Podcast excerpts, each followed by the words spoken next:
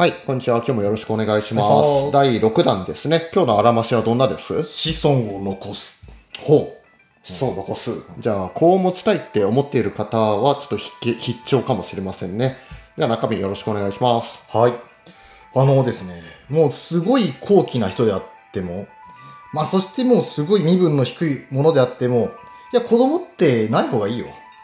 というのもね、昔のすごい偉い人たちもみんな子孫が途絶えることばっか願ってたんですよ。まあ、かの有名な藤原道長のお孫さんも、まあ、子孫はない方がいいっすわって、もう子孫が落ちぶれたら嫌じゃんとか言ってたんで、まあね、やっぱりない方がいいんだろうなっていうことらしいんですわ。だってあの、聖徳太子もですよ。あのー生きてる時に墓作ろうとした時に、いや、全然うち子孫残すつもりないから、全然子供用スペースいらないからって言って、どんどん削ったらしいですからね。以上です。おお、そう、そうっすか。えー、激しいっすね。なるほど。どうです？奥さん、こう、いります？いや、欲しいですか？欲しかったんだけどね。あ、じゃあ今のでちょっと気持ち変わっちゃった。いや、逆にここまでスパッと言われちゃったから、あ、あれ？と思って。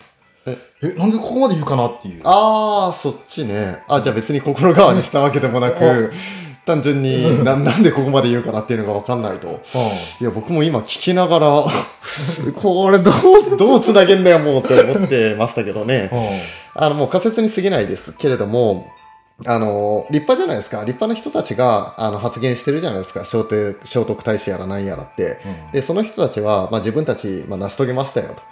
で、ともすると、子孫がそれを引き継いだりですとかすると、まあちょっとね、あの、うん。後世の人から見たときに、あいつの、えー息子娘なんだから、こんぐらいだよねってレッテルを貼ったりですとかあ、まあ逆に財産を引き継ぐことによって、その子供の方が、あの、ちょっとだらけたりするんじゃないかな。